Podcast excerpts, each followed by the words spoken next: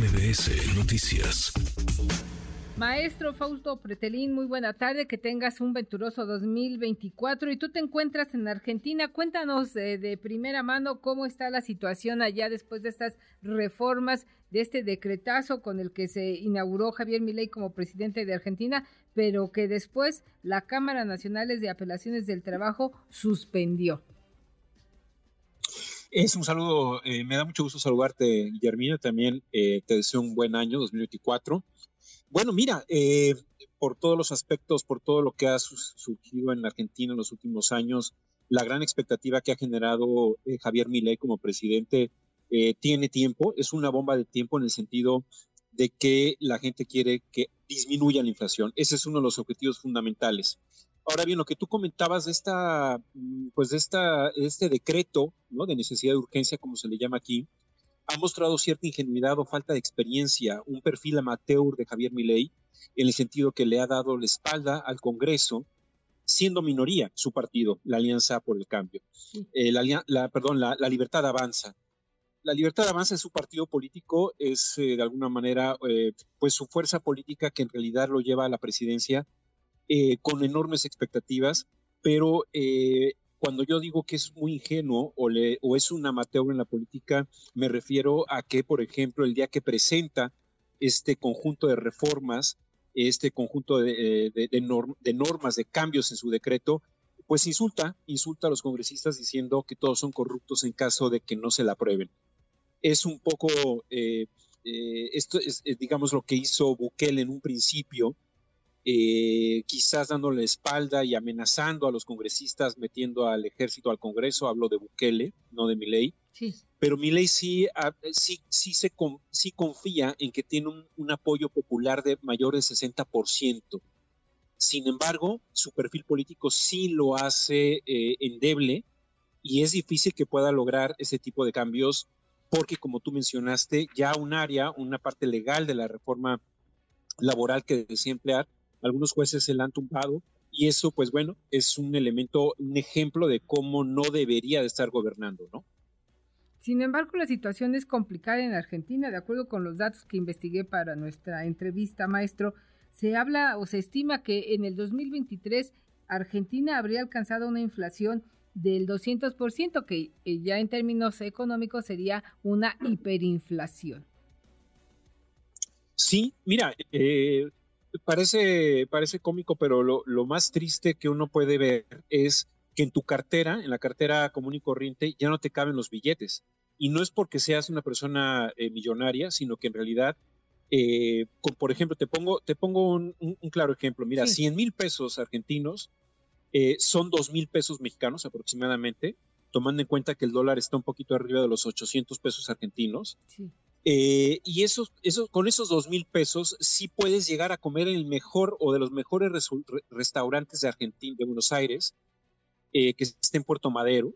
Te alcanza para un bife chorizo, para una picaña, para una cerveza y un, postre, pero no, es, no te alcanza para meterlo en, en, tu cartera. Entonces necesitas tener varios ponches o varios fajos de, de dinero, de billetes, en tus pantalones para que de alguna manera te alcance. Esto es solamente una es un ejemplo de cómo la inflación va erosionando la capacidad de compra, va empobreciendo a la población, más del 40% de la población argentina es pobre, eh, y eso precisamente te dibuja la situación de crisis, en donde mi ley es la última salida de emergencia. Durante tu estancia en Argentina y en Buenos Aires, ¿qué es lo que has palpado tú de primera mano con la población? ¿Cómo, ven a mi ley? ¿Les da esperanza? ¿Les da miedo después de este decretazo? ¿Cómo está el ánimo entre los argentinos? Mira, he podido platicar con gente, periodistas de la Nación, eh, con taxistas. Em, eh, unos te dicen, bueno, eh, se está sentando, vamos conociendo mejor a mi ley, poco a poco. No es el mismo Donald, no es el, el Trump de Estados Unidos. Trump ya tenía muchos años de, ser una figura pública, de estar en el, negocio de del show, también como empresario. Eh, es un personaje prácticamente desconocido que para algunos taxistas eh, que lo critican mucho dicen, bueno, es que habla con perros y, tiene una relación extraña con su hermana. Entonces, eh, pues este tipo de rasgos, eh, que son los más conocidos en este momento, pues sí, llegan a, poner en, duda a la población, pero como te dije hace unos momentos, lo que dicen algunos es, esta es la última salida de emergencia, después de mi ley no sabemos qué pase, eh, y si mi ley no logra disminuir la inflación, esto va a estallar. Entonces, el tema de las manifestaciones, hay una huelga general para el 24 de enero, que es la mitad de la jornada, no la, no la sobredimensionan demasiado, dicen que es una huelga controlada, pero ya cuando regresen los estudiantes a las escuelas, que aquí es el verano en este momento, regresan en marzo, ahí se va a sentir más la presión porque los precios van a ser muy elevados.